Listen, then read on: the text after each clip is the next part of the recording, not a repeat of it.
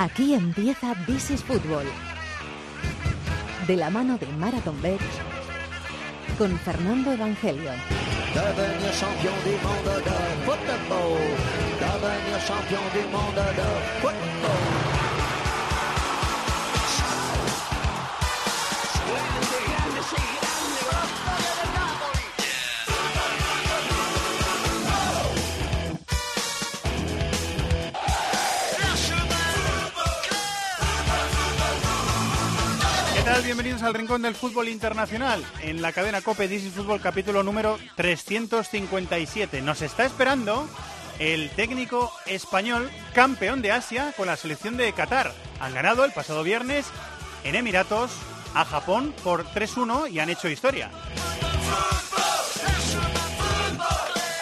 Vamos a hacerla también para cerrar el broche de la Copa de Asia con Maldini, que estuvo hace unos años viendo el proyecto de Aspire, y con Víctor Romero, el compañero de marca, que ha estado de enviado especial en el torneo. El repaso habitual al mercado de fichajes, después del cierre de mercado invernal en las grandes ligas y también algún fichaje friki que también le gusta siempre a Carlos Mateo recordar. Una pildorita de la Premier, una pildorita de la Liga Italiana y por supuesto nuestras apuestas con los amigos de Marathon Bet. Se está sentando, enseguida le escucháis a nuestro compañero David de la Peña, está Chato en la producción, están Víctor Catalina y Antonio Bravo en la dirección técnica, así que todo listo para que arranque el rincón del fútbol internacional en Cope, que se llama This is Football.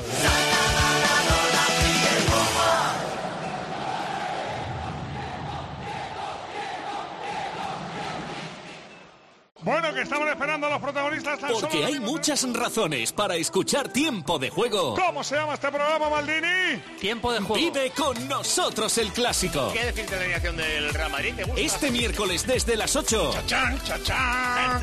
Fútbol Club Barcelona, Real Madrid. Esto puede ser el Araquiri. La ida de las semifinales de la Copa del Rey. Paco González, Manolo Lama y Pepe Domingo Castaño. El mejor equipo de la radio deportiva española está en Cope. Y recuerda, la información también continúa con Ángel Expósito y la linterna en Cope Más, Onda Media, Cope.es y la aplicación móvil.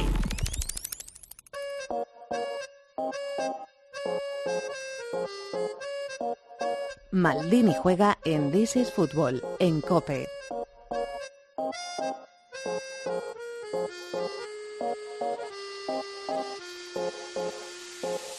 وانت معايا ما يشغلنيش الناس فرق الاحساس اجمل بكتير Es una de las mayores sorpresas a nivel de selecciones absolutas en los últimos años. Ha ganado Qatar la Copa de Asia. Enseguida entramos en profundidad eh, porque hay mucho que analizar, hay mucho que hablar. Hay protagonista que nos está esperando. Enseguida estamos con él. Hola, maestro Maldini. Muy buenas, ¿cómo estás? Hola, ¿qué tal? Muy buenas, Fernando. Eh, quería introducir el, el tema contigo porque tú el otro día nos lo, nos lo contaste. Nos estabas contando que estuviste en Qatar hace unos meses y viste el proyecto que hay allí montado, ¿no? Sí, bueno, estuve en, estuve en Doha dos veces con, con el Academia Spire, que es el proyecto que dirige un español, Iván Bravo, y hay mucho español allí involucrado. Cuando yo estuve, ya no creo que ya no está, estaba Roberto Lade, por ejemplo, eh, por supuesto estaba Félix Sánchez, el actual seleccionador, que es el que el que ha llevado a la selección eh, a ganar el- la Copa de Asia, que para mí yo lo comparo sinceramente con el título de Grecia del 2004. Me parece una sorpresa más que una sorpresa, una gesta, porque, hombre, es sorprendente que ganara la Copa de Asia, no, no eran ni mucho menos los favoritos, pero viendo cómo trabajan, yo lo considero más, más, que, más eh, gesta que sorpresa real, porque realmente viendo cómo trabaja la selección catarí el fútbol el- el- la Academia Spire, estoy convencido, bueno, de hecho ya ganaron la, Eurocopa- la, perdón, la, Copa de Asia Sub-19 con Félix Sánchez, ya la ganaron justo en la época en la que yo estuve la primera vez en Doha, en- en- allí en Qatar, con lo cual viendo cómo trabajan, la verdad que no me no, no es tan no es tan tan catastrófica eh, y la sorpresa, vamos. Eh, nació en 2004 la Academia eh, Aspire, es decir, que lleva 15 años eh, funcionando, 15 años trabajando, 15 años, lo decías tú, reclutando talento español, porque hay mucho español allí, no solo, no solo directores generales, no solo técnicos de, de formación eh, de base, también fisios, también médicos, hay mucha gente ahí metida, ¿no? Sí, hay mucha gente española metida por allí, gente que conoce muy bien el mundo del fútbol, ya no solo del juego, sino como decías, no fisios, gente que de- digamos, eh, avances en, la medicina deportiva. realmente hay que estar allí para darte cuenta de la, de la, de, de, de, la barbaridad que significa todo aquello, ¿no? O sea, en, yo siempre digo lo mismo, dice, no, tienen mucho dinero, por supuesto que tienen mucho dinero, o sea, eso es así, viendo allí te das cuenta de que tienen todos los avances tecnológicos posibles, pero además de dinero hay que tener talento para, para hacer lo que están haciendo. Bueno, el dinero lo que hace es facilitarte eh, claro. una estructura, que ellos tienen una estructura muy bien montada, ¿no? Claro, claro, tiene una estructura, yo me la contó, me lo contó Roberto Lave muy bien, cómo lo tienen montado con los chicos jóvenes que van, van, van digamos, reclutando muchos chavales eh, desde muy, muy jóvenes, además me contó realmente eh, que que, digamos, hacer deporte de alto nivel no está tan bien visto en Qatar. No es que esté mal visto, pero quiere decir que no es eh, es difícil ver que un chico, un niño catarí crezca con la aspiración de ser un deportista de élite. Y ellos están consiguiendo romper esa traba y esa barrera también allí en Qatar con, con la Academia Spire, que no es una academia solo de fútbol, hay que decirlo también, ¿eh? hay, más de deportes. Está, por ejemplo, uno de los grandes eh, atletas catarís eh, salió de la Academia Spire. Eh, y bueno, hay, hay, más deportes, pero fundamentalmente, lógicamente, es en el fútbol donde los españoles están trabajando mucho más. Y, por ejemplo, yo le hice muchas preguntas a Roberto Labia, a Iván Bravo, le dije, bueno, pero eh, siempre, ellos, por ejemplo, a los chavales jóvenes, yo recuerdo me contó Roberto Lave que había venido el torneo de la Alcudia en Valencia y que les habían goleado, pero que no les preocupaba porque habían ido con, un equipo mucho más joven todavía. Si es un torneo sub-19, he venido con un equipo de 17 años, para que los chavales se fueran empezando a acostumbrar eh, a jugar contra jugadores mayores, con lo cual, cuando jueguen contra jugadores de su misma edad, tendrán tendrán ya un plus, digamos, ¿no? Y, eso eso les está funcionando muy bien. Y luego, por ejemplo, la Academia Spire permanentemente está invitando a equipos equipos de élite a nivel juvenil, por ejemplo, yo me acuerdo que estaba el Celtic en aquella época, organiza torneos para que los chicos de allí estén permanentemente compitiendo contra contra clubes grandes y jugadores probablemente superiores. Y esto les hace crecer competitivamente y precisamente por esto ganaron la Copa de Asia Sub-19 y precisamente por esto han ganado la Copa de Asia Absoluta, dirigida por Félix Sánchez las dos, que se, está coronando como uno de los grandes técnicos de la, de la zona y que es histórico porque había ganado Luis Aragonés una Eurocopa y del Bosque otra, como técnico español, es el tercer técnico español en la historia capaz de ganar un, un torneo absoluto de selecciones. O sea que haciendo historia Félix Sánchez y haciendo historia la, el fútbol catarí. Y los que nos acercamos menos al fútbol de Qatar normalmente eh, durante el año eh, estamos descubriendo eh, cosas, como por ejemplo a Almoez Ali, este delantero que, ha, que ha batido el récord con nueve goles en el torneo y que está ya sorprendiendo a muchos, Julio. Bueno, hizo un torneo sub-23, una Copa de sub-23 fantástica, y ya se le veía que iba a ser un jugador importante. Era difícil prever que iba a hacer una Copa de Asia de este nivel, desde luego, pero por la zancada que tiene, por el golpeo, por el manejo de las dos piernas que tiene también. Eh, después de ver aquella Copa de Asia sub-23, eh, era evidente que este jugador iba a ir para arriba. Y vamos a ver, él estuvo ya aquí jugando en, España, pero siendo muy, muy jovencito. Eh, y vamos, en la Cultural Leonesa, que es un equipo propiedad de la academia, y yo creo que muy pronto volverá a tener otra gran oportunidad en el fútbol europeo después de lo que ha hecho, porque ha hecho, ha hecho historia en el torneo y ha sido un delantero absolutamente imparable, pero no solo el hay más, el hay dos, por ejemplo, también. Akram Afif, que también estuvo ya jugando en, en España en el Sporting. Hasta en varios equipos, sí, en el Villarreal, hasta en varios equipos. Afif, son, sí. son, son jugadores que se han ido curtiendo en, en, en torneos importantes fuera de Qatar y que, lógicamente, pues... Eh, eh, tienen nivel para, bueno, no es que tengan nivel para competir, es que han, ganado la Copa de Asia y le han ganado recibiendo solo un gol en la final nada más, en todo el torneo, un gol de Japón ya cuando, cuando ganaban 2-0, y han eliminado a Corea del Sur y a Japón, es decir, ganando a, a dos de las tres grandes potencias asiáticas. Ganando a Arabia Saudí también en la eh, primera fase, creo recordar que fue, o sea que ganando a los históricos del, del continente. ha, sido, ha sido un torneo incontestable, ya te digo, ni una sola prórroga, han ganado todos los partidos, ni siquiera han tenido un empate en la primera fase, han ganado todos los partidos, ni una sola prórroga, han jugado la, han recibido solo un gol en la final, Así que yo creo que es un título absolutamente incontestable de Qatar, siendo una gran sorpresa, que lo es, lógicamente, pero viendo cómo trabajan, sorpresa relativa. A mí me ha gustado mucho también Al Rawi, el central que tiene 21 años, que he leído que estuvo en, en, pasó por los juveniles del Celta de Vigo eh, y que tiene una pinta tremenda también. O sea, ahí hay trabajo detrás. Y, ¿eh? y ahora apetece mucho verles. Ojo, antes del antes de la Copa de Asia ya habían ganado a Suiza 0-1 un amistoso con Suiza con los titulares, ¿eh? ¿Es verdad? En, Suiza y habían empatado, eh, habían empatado con Islandia y habían ganado a Ecuador también. Y este ver... le hicieron cuatro goles a Ecuador, es decir, Ecuador y Suiza son dos, dos equipos realmente importantes en un mundial, dos equipos a los que hay que ganar de verdad. Y este verano la Copa América, que les va a dar eh, otra piedra de toque para, para la verdad que les invitaron a los dos, a Japón y a Qatar, y han tenido la suerte de que son los dos finalistas. O sea que los dos mejores equipos de Asia van a jugar la Copa América y va a ser, va a ser magnífico verles competir a ese nivel. Y ya te digo, yo estoy convencido que probablemente no la van a ganar, ¿no? Vamos, si ganan la Copa América ya apaga y vámonos, pero, pero desde luego no, que nadie espere que a Qatar se le va se le va a ganar fácil y se le va a golear, porque yo creo que no va a ser así. Eh, ¿Vídeos de Qatar eh, en Mundo Maldini? Eh, ¿Tenemos? habrá, habrá, habrá vídeos de Qatar en Mundo Maldini. estamos sí, de hecho, pensándolos, estamos pensándolos, ¿no? Estamos pensando cosas. Hice yo un- mira, antes de empezar el, el torneo hice un vídeo homenajeando a Japón, que es el único país que la había ganado cuatro veces. De hecho, por cierto, Japón nunca había perdido una final de Copa de Asia Es verdad. y la primera vez que la pierde es contra Qatar. Eh, aunque curiosamente Japón tardó mucho en ganar la primera, porque digamos yo creo que tardó hasta los años, hasta yo creo los años 80 no ganó la primera. Pero hicimos ese vídeo en Mundo Maldini analizando los cuatro títulos de Japón y habrá que hacer un vídeo en Mundo Maldini. A ver si hace falta que vaya a Doha otra vez, ¿eh? para hacer una cosa bonita ahí de, Bueno, de la bueno, academia bien. y de y de lo que es la selección catarí. Y luego nos lo cuentas. O sea Hombre, que eso está hecho. lo Eso está disfrutaremos. Muy bien, maestro, muchísimas gracias Muy una bien. vez más. hecho. Un abrazo. Un hasta luego. abrazo.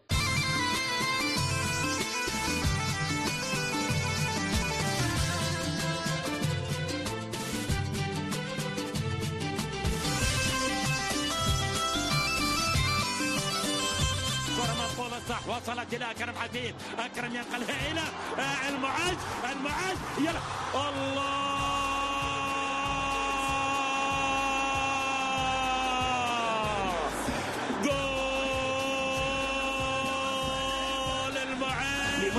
لمنتخب قطر يبحث عن الثاني التسديدة الله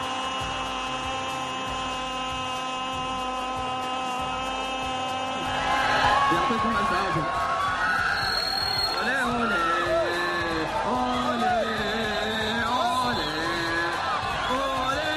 أولي أولي أولي Los goles, la narración y los sonidos de la celebración en Qatar, que se ha proclamado campeona de Asia en categoría absoluta por primera vez en su historia. Seleccionador de Qatar, Félix Sánchez. Hola Félix, muy buenas. Hola, buenas tardes. Eh, enhorabuena, ¿eh? Felicidades. Muchas gracias.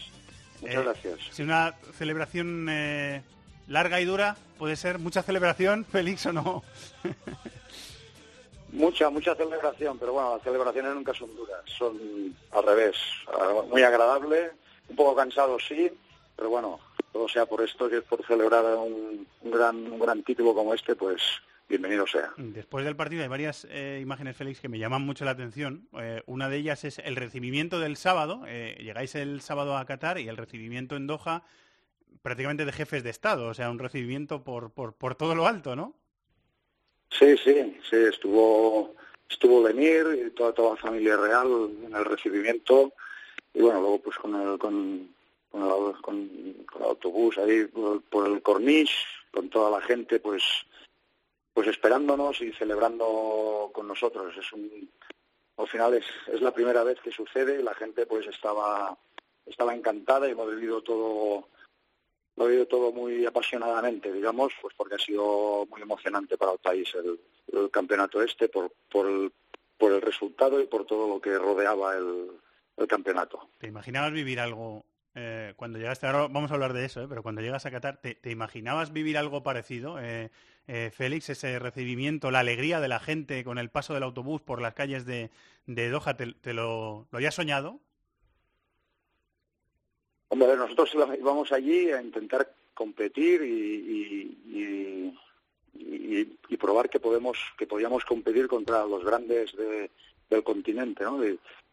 Eh, pero soñar a que, que pasaba esto es como un guion de película lo que ha pasado, ¿no? Porque la verdad que nos ha ido todo todo bien cada partido y lo del recibimiento, pues antes de ir a competir ni, ni, ni piensas en ello. Luego cuando ah, terminas te das cuenta de todo lo, lo que está sucediendo y entonces pues pues bueno, ya, te esperas que el, el día que viajas porque te lo dicen que va a estar toda la gente allí y bueno, una experiencia la verdad muy bonita. Eh, las imágenes del, del viernes, vosotros estabais celebrando allí en, en, Emiratos la, la victoria en el estadio, o todo el staff técnico, todo, todos los jugadores, eh, pero la- las imágenes también son muy llamativas, las del, las del viernes con atascos kilométricos en Doha, con la gente tocando las bocinas, banderas de Qatar, todo el mundo fuera de los coches, la verdad es que llama bastante la atención. Además es una victoria, Félix, muy, muy particular, eh, porque es en un país que tiene eh, vetado a, Qatar. No ha habido aficionados de Qatar viendo a su selección en, en la Copa de, Asia. ha sido muy especial el, el, torneo por ese motivo. ¿Habéis notado esa, esa circunstancia mucho durante el torneo? Bueno, a ver, la situación sabíamos que iba a ser esta, pues porque debido a la situación política ya sabíamos de antemano que, que no íbamos a tener a tener aficionados. Mm, han venido muchos a apoyarnos, eh, la gente de Oman, mm, porque tienen mucha afinidad con, con Qatar, y el día de la final, por ejemplo, yo diría que éramos mitad y mitad de aficionados pero la gente lo ha vivido muy intensamente, pues un poco por, como te he dicho antes, todo lo que rodeaba la competición en el, tema político y yo creo que la gente pues aún le ha dado más un valor añadido al haber conseguido al haber conseguido estas victorias, ¿no? Eh, especialmente el día de la semifinal contra Emiratos, fue un partido pues pues que había mucha mucha tensión que no debería haber existido desde desde la grada y, y la gente pues salió a la calle a celebrarlo porque es la verdad que es, el, la gente en Qatar es, es muy, muy futbolera y, y poder celebrar por primera vez un gran éxito así, pues les, la, les, se han salido a la calle como se sale en cualquier sitio del mundo cuando se gana, ¿no? O sea, han hecho, pues, mostrado públicamente la, alegría que tenían. ¿Pero sentís amenazados eh, durante la semifinal en algún momento? De alguna forma o, o no, no, no, fue para no, no, no, no, tampoco. Al final son um, lanzamientos de, de botellas, de zapatos. Eh, hemos tirado muchos zapatos porque eso para ellos es un, un símbolo de desprecio, digamos, el más importante que te pueden hacer. Entonces, claro, tampoco estamos eh, acostumbrados y, bueno, hubo momentos un poco no, no, no, no percibías peligro, pero claro, te, te iban cayendo por todos lados, entonces, bueno, un poco, un, un, poco de tensión, pero nada, como se ganó con un buen resultado, pues lo fuimos a celebrar en, en el vestuario y, y ya está, todo muy bien. Eh, sé, Félix, que a Xavi Hernández no, no, le, ha, no le ha sorprendido, porque él, él lo predijo. Él, él, dijo que Qatar iba a llegar a la final y que la iba a ganar, además, contra Japón. Yo creo que solo falló, parece que solo falló en uno de los... Le bailó uno de los semifinalistas, pero el resto de las cosas, ¿verdad? Creo que acertó siete de ocho cuartos finalistas. Sí, o sea, no pasada. Sí, sí. O sea, tuvo un nivel de acierto bastante sí. alto. Sé, sé, que a él... Eh, ¿Has hablado con él eh, después de la victoria? Eh, sí, sí, durante el torneo mucho, muchos días hemos hablado. A ver, Xavi tiene muchas virtudes y una de ellas es que es una persona muy optimista y él, él siempre ha seguido el equipo de muy cerca. Eh, el, día de la final había siete jugadores de su club también en, el equipo titular.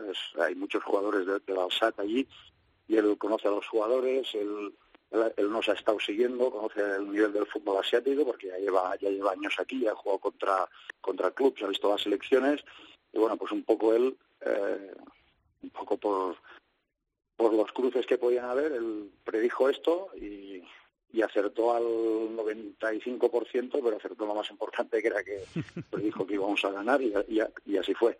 Eh, sé, sé, que a él no, eh, le ha sorprendido, pero eh, no, en ti sí que noto cierta sorpresa y además sorpresa eh, lógica. Había alcanzado Qatar, me parece que fue unos cuartos de final de la Copa de Asia, pero pensar en esto era muy difícil y además que el equipo, tú lo decías antes, iría a competir, iría a mejorar, iría a crecer, pero os habrá sorprendido a vosotros mismos, ¿no?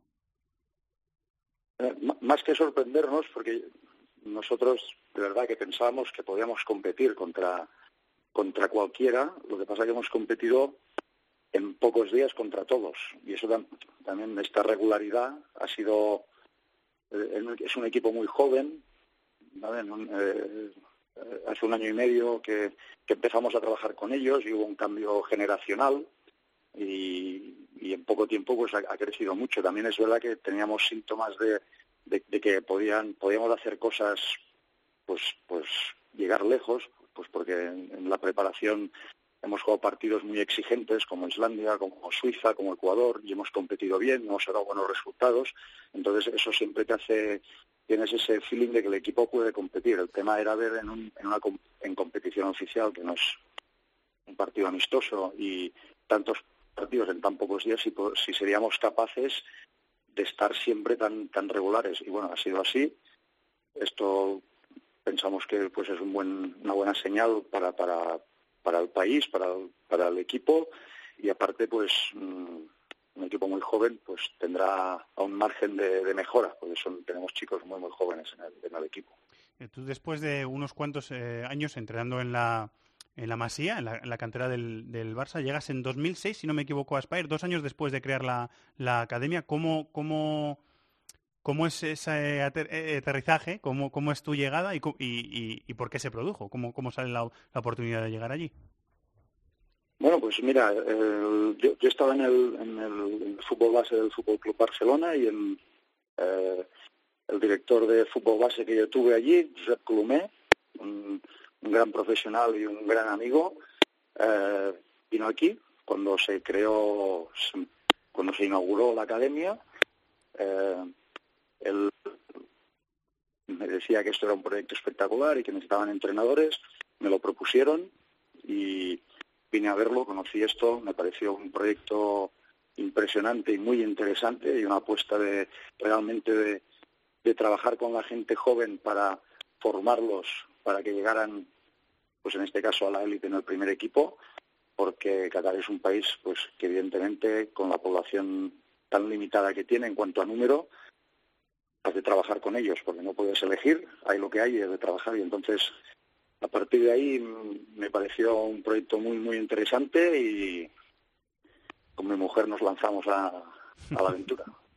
eh, y 13 años después aquí estamos. Eh, Después llega, después de ese periodo de formación, después de ir pasando, subiendo escaloncitos, ir progresando tu carrera también al, al mismo tiempo que, crece y que progresa la, aventura de, Aspire, Félix, eh, llega el, Campeonato de Asia Sub-19 y ganándolo. O sea, mmm, la primera gran sorpresa, ¿no? A lo mejor.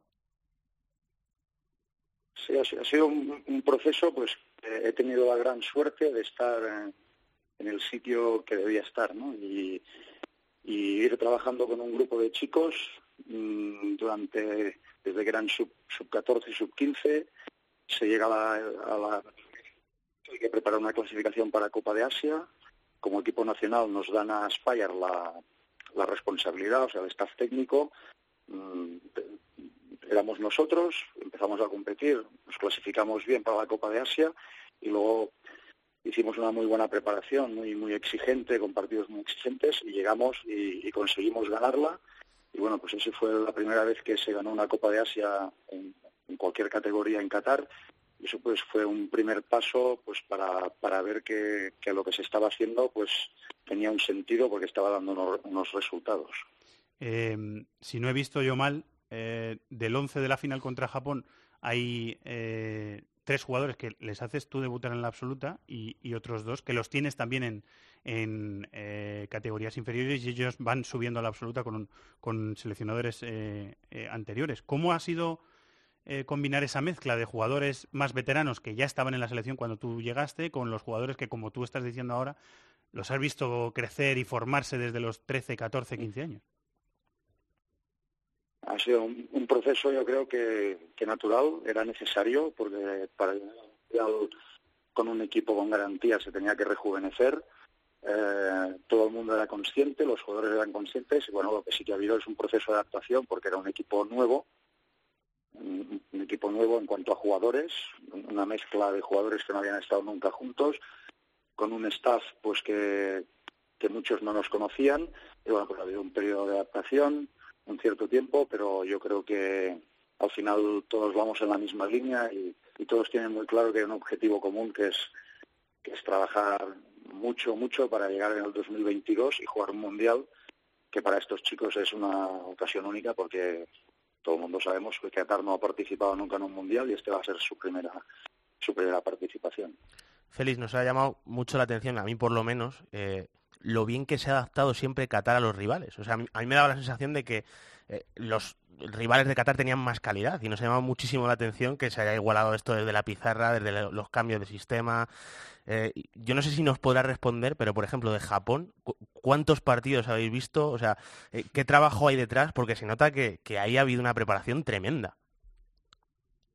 Bueno, nosotros, a ver, al, trabajar en selección, pues tienes más tienes más tiempo libre, digamos, no libre de, que no tienes que estar en el campo entrenando, entonces pues en fechas FIFA sí, teníamos nuestros nuestros entrenamientos, nuestros partidos amistosos, pero al, saber los grupos, los posibles cruces, pues ya desde hace mucho tiempo, desde que se hizo el sorteo, hemos, hemos ido hemos ido visionando los partidos. Entonces, evidentemente, Japón, pues todos los que habíamos habían jugado durante la Copa de Asia antes de jugar contra nosotros, los, los habíamos visto. Tenemos un equipo de analistas eh, que, que son unos profesionales que nos, nos lo filtran todo y, y entonces es, es mucho más fácil. Pero partidos habíamos visto, evidentemente, los seis de la Copa de Asia y, y varios los del Mundial, por supuesto, y, y también pues algunos de las, de las fechas FIFA, porque al final tenemos tiempo para, para hacer esto. Pero no de Japón, de todos los, rivales de nuestra fase de grupos y de los que pensábamos que posiblemente podían ser rivales si íbamos avanzando en la competición. A mí, Félix, me, me... esta mañana viendo con detenimiento la, la, la final, un poco reposada, un poco tomando notas, viendo, fijándome en cosas, eh, me ha llamado la atención que hay eh, un tramo después del 2-0, cuando el equipo está un poquito más, más cómodo, que tiene posesiones largas, que le está dominando a, Japón. Me ha, dado por pensar que eh, les he visto a los chicos muy cómodos haciendo eso. Es decir, eh, no se toca un botón y sale, ¿no? Es muchos años de que ellos eh, se sientan cómodos eh, con el juego de posición, teniendo posiciones largas, sabiendo dónde tiene que ir el pase, cómo se tienen que mover, la forma de jugar, ¿no? El, plan, la metodología. Esto es de, muchos años. Ellos han aprendido a jugar así, ¿no? Sí, nosotros tenemos una, idea de juego, intentamos, intentamos, pues en cada partido, pues llevarla a cabo.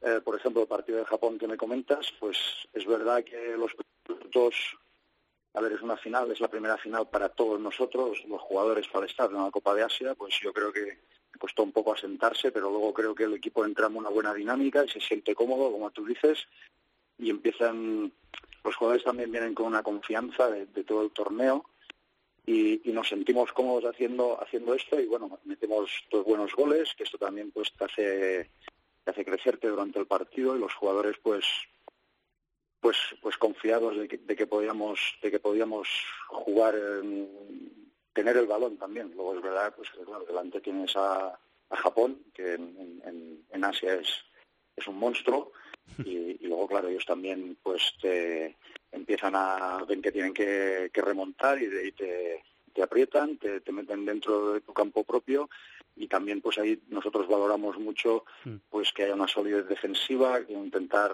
mm. intentar en, en, los duelos en los unos contra unos pues ser difíciles de superar defender las acciones laterales.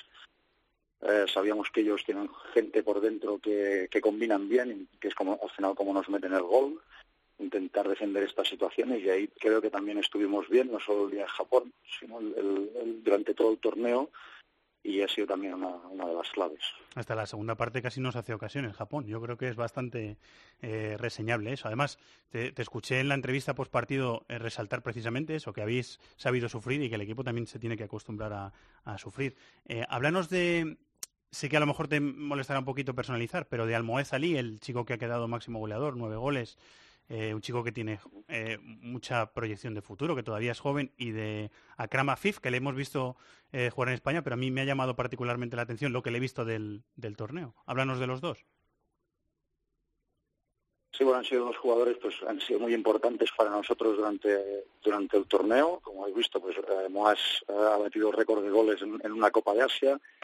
Moas es un jugador que es un chico que que siempre está los centrales nunca van a estar tranquilos con él porque siempre está uh, haciendo carreras al espacio es un chico muy muy vertical um, y luego evidentemente al ser delantero centro pues siempre intentando estar en el sitio en el momento adecuado y, y la verdad que ha estado muy muy efectivo. O sea, al final eso es muy importante para un jugador de, de sus características. Es un chico joven es un chico que que quiere aprender, que quiere aprender, es, tiene, él, quiere llegar a quiere llegar a jugar en Europa. Yo creo que, que, ha dado un paso importante para que eso pueda suceder, porque él quiere seguir creciendo para llegar al mundial en, siendo mejor futbolista de lo que es ahora. Y, y Akram, Akram es, es puro talento, es puro talento, es un chico, aparte del talento que tiene eh, eh, con el balón, muy muy inteligente, sabe sabe, sabe leer lo, que está sucediendo en el partido y igual igual es el jugador clave en la transición ofensiva, como que viene a hacer la ayuda para crear superioridades numéricas en el inicio del juego y, y, oxigenarnos un poco y ayudarnos a tener un poco de balón. O sea, han sido dos jugadores muy, muy importantes para nosotros que han estado a un gran nivel y sin duda nos han ayudado a, a conseguir el, el, campeonato. Ahora, siento fastidiarte la celebración, ¿eh, Félix, pero ahora dentro de eh, cuatro meses eh, periodo para preparar la Copa América en el grupo con Paraguay, Colombia y Argentina, que viniendo de ganar a gigantes del, del continente como son eh, Arabia Saudí, Corea, Japón, es el siguiente nivel de dificultad, ¿no? Sí, evidentemente con, con el equipo que, como hemos comentado, es, hemos hecho un cambio generacional, un equipo muy joven. Esto era una primera prueba, jugar una Copa de Asia, ver en qué punto estábamos y jugar una Copa América para nosotros es, es una oportunidad única de poder competir en una competición oficial contra equipos de un nivel, pues no hay, que hablar, ¿no? De los equipos que hay ahí, todo el mundo, todo el mundo sabemos que son eh, muchos de ellos favoritos para ganar una Copa del Mundo y eso va a ser una experiencia muy importante que nos va a ayudar a crecer y a saber lo que se van a encontrar en tres años cuando haya un mundial eh, jugando contra rivales de este de este calibre. Cuando salgan a jugar un mundial contra Neymar, como ya lo habrán probado antes, pues ya sabrán lo que, a lo que se van a enfrentar. Y eso pues es, es, es una experiencia, yo creo que muy importante que tengamos antes de que se juegue el Mundial. Es algo que Aspire lleva muy interiorizado siempre, ¿no? Competir contra equipos mayores, competir en torneos de todas las categorías, eso ya los chicos también están acostumbrados, ¿no? Siempre, siempre. Aquí Aquí ha habido mucha gente, pero por ejemplo cuando vino Roberto Lave esto fue una, una, de las máximas suyas, siempre competir contra equipos que nos pusieran al límite, que nos llevaran al, máximo de nuestras posibilidades. Y al final pues eh, es que es la única la única manera de, de mejorar. O sea exponiéndote a jugar contra contra los mejores es lo que te hacer lo que te va a hacer lo que te va a hacer crecer y mejorar. Eh, he leído, Félix, que tenéis que jugar las dos primeras rondas de la clasificación para el Mundial, a pesar de ser eh, anfitriones del, del, Mundial de 2022, que, que el, la Asociación Asiática quiere que las juguéis, ¿es cierto? Sí, sí, eso, eso nos han dicho. Y bueno, pues... pues y mejor, ¿no? El competir, a, ¿no? Vamos a jugarla. Yo creo que es importante, yo siempre creo que es importante competir y tener partidos oficiales, que, que hayan puntos, que, que, te, que te has de clasificar, porque al final eh, la, la, gente cuando hay eh, un objetivo claro eh, de, de, puntos de clasificarte, pues la gente va, va, va a dar el 100%, más que en un partido amistoso, que también, pero es distinto es distinto al final. Seguiremos vuestro recorrido también por esa fase de clasificación. ¿Te quedan unos días para venirte a España, descansar un poquito aquí, Félix, o, o hay mucho trabajo? No, no me, me, quedo aquí, me quedo aquí en Doha porque hemos estado muchos días fuera, yo tengo la familia aquí y ahora lo que quiero es estar con ellos, entonces voy a aprovechar de, de, estar aquí con ellos y, y a continuar porque al final estamos todos muy contentos, van a estar unos días, pero hay que, hay que preparar muchas cosas de cara, de cara al futuro. Pues más todavía, te agradezco mucho el rato de charla, Félix, que vaya bien en los próximos meses. Eh, enhorabuena por el trabajo y seguimos en contacto. Muchísimas gracias. ¿eh? Muchas gracias a vosotros. Gracias, un abrazo y felicidades a Félix Sánchez, el seleccionador eh, español, catalán, eh, nacido en Barcelona, seleccionador de Qatar, campeón de Asia, compañero de marca Víctor Romero, arroba fútbol con calma, Hola, Víctor, ¿cómo estás? Hola, hola, ¿qué tal estamos? La experiencia para ti también ha sido chula, ¿eh? Joder, eso ha sido... Te ha salido de. Oye, eso ha sido ganar también la Copa Asia, ¿eh? Ni tan mal. Eh, ¿Has llegado hace poquito? ¿Muy cansado? ¿Mucha tralla? Sí, ¿no? He llegado hace poquito, mucha tralla además, porque me salió el avión pocas horas después de la final y con todo el estrés y nivel de trabajo que supone, sobre todo estrés, una final, pues irte al, al avión, ocho horas de vuelo y llegado aquí encima el frío, que aún me estoy acostumbrando. Así que bueno, ahora estoy bajando yo también la copa. ¿Había muchos eh, periodistas europeos o Ha sido una de las pocas excepciones. Pues, pues los jefes de prensa de las federaciones me decían que, que era el único. O sea, era, ellos mismos me lo decían. Porque cuando yo les pedía entrevistas o, en fin, eh, algún tipo de, de, para hacer reportajes, me decían, bueno, y medio, marca. Y me decían, oh, marca. Digo, sí, sí, de España. Y se quedaban ahí como, ¿cómo qué haces tú aquí? ¿Qué hace un español aquí? Pues aquí en trabajando. Emiratos cubriendo la Copa Asia. Digo, sí, sí, oye, pues fútbol es fútbol. Esto es lo que decimos siempre. Pues fue una experiencia, una experiencia total. Y eh, no vi muchos europeos, la verdad. No voy a mojarme a ver si había muchos o pocos, que a mí me dijeron no había ninguno, por lo menos de medios europeos, pero yo no vi ninguno. Que, que, eh, de la idea que tenías cuando, cuando fuiste allí a cubrir el torneo, a ver los partidos in situ, a hablar con los jugadores, a eh, un poco te, eh, coger esas sensaciones cuando uno cubre un, un gran torneo de, de, selecciones, aunque la experiencia fuera distinta, ¿era muy diferente a lo que te habías imaginado? ¿Te ha llevado muchas sorpresas o no? Hombre, la, sorpresa principal es que yo voy a cubrir un, vamos, un, cumplir uno de mis sueños como profesional, que era ir a cubrir la Copa Asia, por, este, por, lo que me gusta a mí el fútbol asiático, y voy a cubrir la, el mayor torneo de selecciones y me encuentro que la gana Qatar dirigida por un español. Entonces, claro, el, es que tiene narices la cosa, si lo piensas.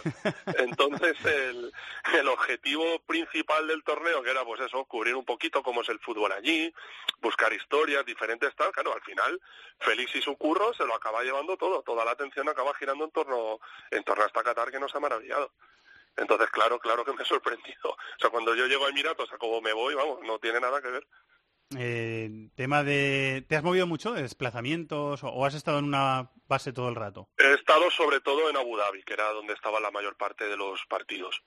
Porque mmm, buena, digamos, buena, buen, en fin, buena conexión había con Dubai, pero claro, si vas al partido de Dubai ya te perdías el de, el de Abu Dhabi. Entonces, he hecho, he hecho base en, en Abu Dhabi. Eh, ¿Qué tal la, la organización? Esta es una pregunta un poquito interna, pero eh, ¿Has podido comer bien en los, en los estadios? ¿Has tenido sí, alguna sí, sí. dificultad o todo todo? No, bien? la verdad es que la verdad es que ninguna. Eh, para ellos, al fin y al cabo, a mí cuando me preguntan, sobre todo yo siempre digo lo mismo, chicos, que para ellos es su Eurocopa, entre comillas, entre bueno y sin entre comillas, es su Eurocopa, su Copa Asia, entonces para ellos era un torneo por todo lo alto. Además, estando en Emiratos, un país, vamos, pues, donde el dinero desde luego no les sobra, o sea, no les falta, perdón, uh, ha sido, la verdad es que espectacular.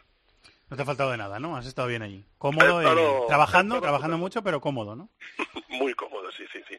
Muy, muy cómodo. ¿Alguna, Además, ¿alguna anécdota que nos eh, puedas contar? Justo lo que te iba a decir, cuando, cuando estás allí siempre se te acerca alguien, un iraní, sobre todo eran muy simpáticos, oye, tal cual, y veían lo de marca y siempre, hostia, de, de marca tú por aquí, era, eras que era muy gracioso, de verdad. Y enseguida ya enseguida se corría la voz, oye, tío, hay aquí un español, ¿cómo que hay un español? Sí, venían las teles a hacerme, yo no sé la de entrevistas que habré hecho y en los, en los países que me habrán sacado, porque la verdad es que, claro, ellos alucinaban un montón con que un un español estuviera allí en, en, Abu Dhabi cubriendo el cubriendo el torneo. Bueno, en el, en el canal de YouTube se, ve, eh, se, verán cosas, ¿no? Tendrás sí, sí, sí, en el canal de YouTube ¿eh? hay, pues eso, lo que me ha podido dar tiempo a contar, pero se ve sobre todo, yo creo que el vídeo que mejor está es el último que tengo subido de, de lo que fue la semifinal Qatar-Emiratos Árabes, con todo el rollo político que hubo, uh -huh. la verdad que fue un partido muy, muy, muy, muy tenso, muy tenso. Y eso nos ha contado Fede Sánchez, el seleccionador de, de Qatar.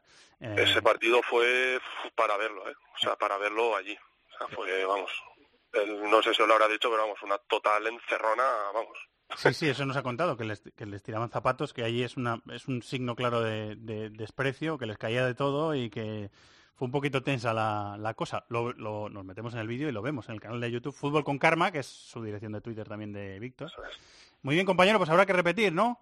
Hombre, en si cinco años, a ver dónde, a ver dónde, en cuatro, en cuatro, a ver dónde es. Yo creo que toca Asia, Asia Oriental, ¿eh? Que eso ya, un Corea del Sur, un Japón, algo así, un China, oye, ahí, ahí tiene que estar la cosa. Muy bien, una vez eh, vivida la primera experiencia, pues eh, uh, por la segunda. Eh, que descanses, compañero, muchas gracias, ¿eh? Jo, muchas gracias a vosotros. Venga, vamos a apostar.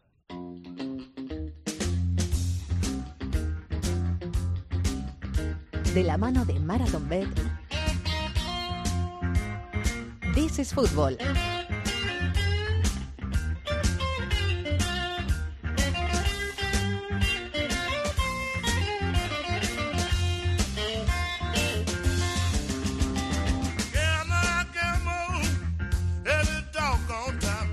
Vamos hasta Reino Unido con los amigos de Maratón Bet. Hola, David González. Hola, Fernando, ¿qué tal? ¿Cómo estás, hombre? ¿Todo bien? Eh, Estoy en España, estoy en Elche ahora. Estoy en casa, he venido unos días. No es mal sitio. No es mal sitio. No es mal sitio, no es mal sitio. Sí. Muy bien, regresado Pero- a este programa también. Sí, ¿qué querías decir, Sí. David? No, no, no, que, que todo bien, que la, la próxima semana ya estaremos hablando de Champions League. Ya ha pasado los dos meses y ya estaremos hablando de Champions League. Pero bueno, esta semana también he traído cosas interesantes, creo. Sí, señor, la semana que viene vuelve la, vuelve la Champions. Eh, muy bien, pues eh, estoy viendo el menú y es un partido de eh, Premier League, si no me equivoco yo, otro Sí. partido de Italia y otro de Copa Alemana, ¿no? ¿Es eso cierto? Exacto, un variadito hoy, un poco variado hoy. Muy bien, pues empezamos por Inglaterra, si te parece. Sí, bueno, la semana pasada creo que no acertamos nada, así que esta hemos venido a asegurar y hemos encontrado una apuesta con, con value relativo. El City, que lleva una diferencia de 46 goles entre los goles a favor y en contra esta, es- esta temporada en Premier. Bueno, para que doblemos tu apuesta, solo tiene que meter al menos un gol en ambas mitades, en el Everton-Manchester City. Un gol en la primera parte al menos y un gol en la segunda parte al menos. Y esto se paga a 1,95 euros por euro apostado. Eh, partidito de Italia. Partidito de Italia, que es el, el Fiorentina-Napoli. Y esta apuesta va en la línea del anterior, que es un buen partido y tiene muy buena cuota a la victoria de los de Carlo Ancelotti. Se paga a 1,96 euros por euro apostado si apuestas a la victoria del Nápoles. Y partido de la Copa Alemana para terminar. Sí, el partido de la Copa Alemana que he cogido es, yo creo que una de las eliminatorias más igualadas por lo alto en estos octavos de Alemania y es el Leipzig-Wolfsburgo. Y en esta, bueno, vamos a dedicar un poquito más que las dos anteriores y nos la jugamos a que pasan los visitantes, que pasan los de Bruno Lavadia, a una cuota de 3,10. Clasificación del Wolfsburgo, bueno, está- es arriesgada. Es arriesgada porque Es arriesgada, es arriesgada. He puesto un poco, un, dos un poquito más fáciles y la última un poquito más arriesgada. es cuarto contra sexto en la liga, pero nada más que en la. Copa. Así Sí. que, bueno, pues vamos a ver cómo se da el asunto. Eh, A ver suerte, cómo se da. La suerte está echada, como siempre decimos. Muchas gracias, compañero. Un abrazo. Venga, un abrazo. Cuotas Fernando. sujetas a cambios para mayores de 18 años. Ya sabéis que hay que jugar con responsabilidad y que podéis consultar las condiciones en marathonbet.es. Los de las cuotas, los de las cuotas. MarathonBet es más. Más mercados, más ofertas, más experiencias, más cuotas. Regístrate ya en marathonbet.es. Deposita 60 euros, introduce el código Bonacope y juega con 90. Deposita 60 y juega con 90. Los de las cuotas, los de las cuotas. MarathonBet, mayores de 18 años, juega con responsabilidad. Consulta condiciones en marathonbet.es.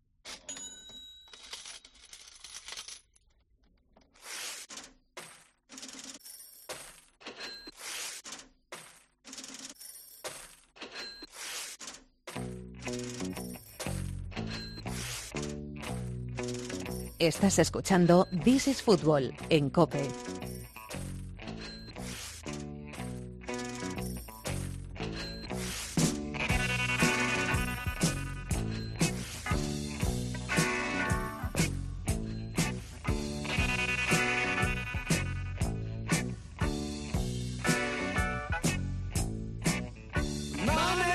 Dinerito, dinerito fresco. Cada vez que termina David el eh, periodo de mercado de fichajes en verano y también en invierno, nosotros cogemos una lista, lista que a veces es muy larga. Sí, sí, sí.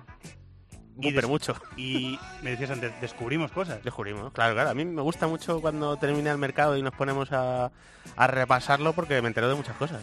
Este tío que hace aquí, este de allí. eh, Este tío que sí, hace sí, aquí sí, sí. es una pregunta que nos hacemos eh, de vez en cuando, cuando Sí, sí. repasamos los, Sí, sí. los fichajes. Eh, yo sé que, a, por ejemplo, a Carlos Mateos, hola Charlie, muy buenas. Hola, ¿qué tal? ¿Cómo estáis? Eh, lo que le motiva realmente es cuando llegamos al, al final de la sección y vemos que un tío que estaba en Turquía se va a jugar a China o a Japón, hay un brasileño que estaba no sé dónde. y eso es lo que a ti te, te- te gusta de verdad, ¿eh? Hacer el repaso, Cada ¿verdad? vez es más difícil, porque sobre todo en este mercado de invierno ya llega un momento, sobre todo última hora, eh, esto es como las discotecas, ¿no? En el que ya uno acaba yéndose no sabe muy bien dónde ni, ni con quién, ¿no? Entonces, bueno, pues sí, eh, tiene, tiene su encanto aquello, eh, pero cada vez es más raro porque encontrar jugadores raros, ¿no? Porque ya todo parece normal, casi. Miquel Moro, Comunidad Valenciana, hola amigo. Hola, buenas tardes. Vamos a arrancar, venga. Eh, Premier, tengo apuntado unas cuantas cosas de lo más eh, importante a un poquito lo que suena un poquito menos. Higuaín al Chelsea, cedido por la Juve, ¿ya ha marcado? Un doblete en el último Dos, gol- dos buenos goles, además. A, a la tercera llegó la vencida, ha marcado ya Higuaín con el Chelsea. A mí, uno de los fichajes, si no el fichaje más importante de este mercado de invierno, me parece Miguel Almirón, el chico que ha llegado al Newcastle. ¿Te acuerdas que nos lo comentó Ariel Judas hace unos cuantos meses? Sí, ya? sí, lo hemos, Eh, hemos hablado de Almirón varias veces. Hemos hablado sorprendentemente de Almirón, porque decíamos, joder, llega el Newcastle, qué buena operación será. Pues al final se ha confirmado. Sí, bueno, hay que, hay que verle en el ritmo Premier League porque evidentemente la MLS no es lo mismo, pero la esperando la visa y todavía no le hemos Sí, visto. la- no, todavía no ha debutado. La apuesta del Newcastle es importante porque son 24-25 millones de euros, ¿eh? Lo que han una pagado por pasta, él. Es una es una pasta. pasta, es una sí, sí. apuesta. Y bueno, vamos es a el ver. mejor jugador de la MLS. o Sí, sea, es me- sí, una es- apuesta- sí, sí. Y bueno, vamos a ver cómo lo utiliza también Benítez, que eh, en este momento de la temporada vamos a decir que no es que esté utilizando mucha gente ofensiva. es, vamos verdad, a decir. es verdad, sí, vamos a decirlo. Eh, tengo apuntado y luego me añadís lo que queráis. Klein y Solanke del Liverpool al Bournemouth, Crouch al Stoke, Batshuayi al Crystal Palace cedido, Lazar Markovic, Norbait y Babel al Fulham y Tielemans al Leicester. He apuntado también que el Liverpool, el City, el United y el Tottenham, que son grandes clubes de la Premier, solo han tenido salidas, no han tenido entradas. Mm.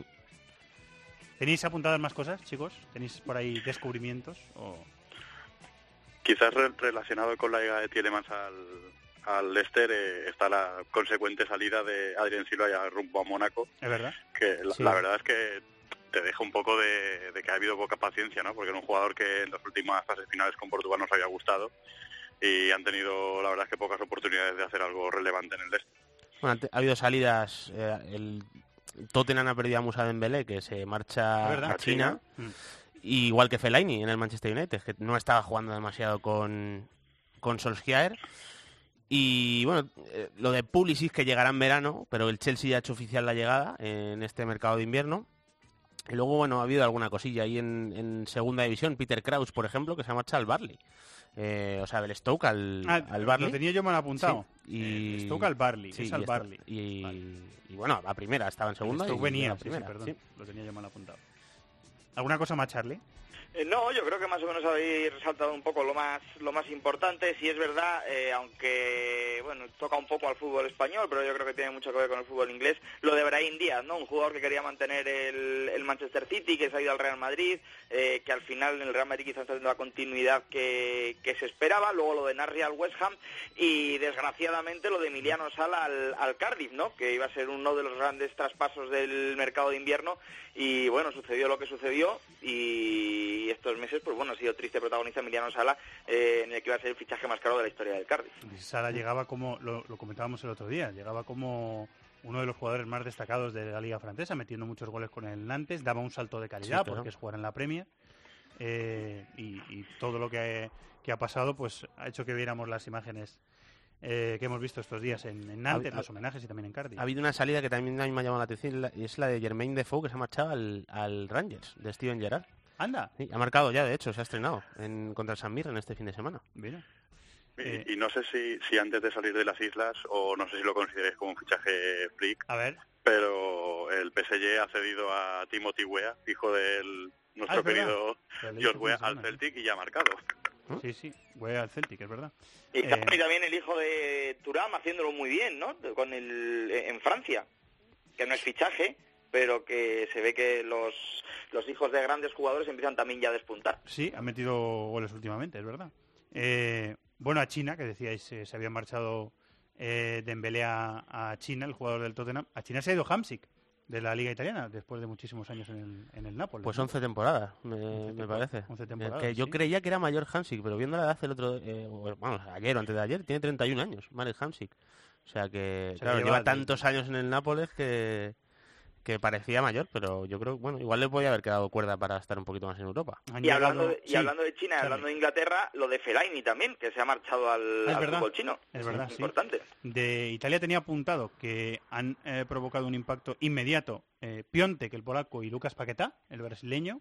El hecho contra la Roma fabrican entre los dos el 0-1. El brasileño da la asistencia. Bueno, y el Piatek polaco- jugó un partidazo el otro día en el cuartos de En final Copa. de Copa Lleva contra el. Nápoles, marcó dos goles, dos buenos goles además. Sí, sí. Están jugando muy bien los dos, tanto Piatek como Paquetá. Y tengo apuntado Sansón y Soriano al, al Bolonia, procedentes del Villarreal, Lucas Piación al Chievo, Muriel a la Fiore, que, que hemos hablado de él porque ha Sí, que ha, ha empezado muy bien. inmediato. Mm. Sanabria al lleno, al jugador del Betis, que ya le hemos visto Que jugar y marcar. ha marcado también, exactamente. Ha- Lleva dos goles, Cedric cedido al Inter, Cáceres a la Juve, una cosa un poco rara esta, en Italia pasan estas cosas, Cusca al Parma y Gaviadini a la Samp, es lo que yo tengo eh, anotado. Sí, Okaka se ha marchado Udinese desde el Watford, que no estaba teniendo mucha continuidad. Y bueno, eh, yo creo que eso es lo más destacado. Con, ya sabemos que en Italia hay mucho movimiento de acá para allá. Gabigol se ha, marcha- ha vuelto a Brasil, que no ha terminado de... Se ha marchado a Flamengo, me parece. Flamengo, creo que sí. Sí, sí. y bueno, no ha terminado de explotar como, como se esperaba. Y luego, por ejemplo, a mí me ha llamado la atención lo de Simón Escufet, el portero de Udinese, que parecía que iba para sentarse y se ha marchado al fútbol turco, se ha marchado al Casim Pasa. Fijaos que sería de, de esta sección sin Turquía y China, porque Sí, Turquía la empieza- empiezas a mirar y, y uno de los nombres que ha pasado, yo creo que muy por encima Fernando, ha sido el de Piazón, otra nueva salida del jugador del Chelsea y que al final era un jugador que apuntaba muchas maneras, que pasó incluso por España no haciéndolo mal, pero no consigue encontrar un equipo donde tener regularidad y explotar. Y se le pasará eh, de eso sin, sin tener continuidad ni tan siquiera en el Chelsea, siendo uno más de la legión de jugadores cedidos que tienen los ingleses.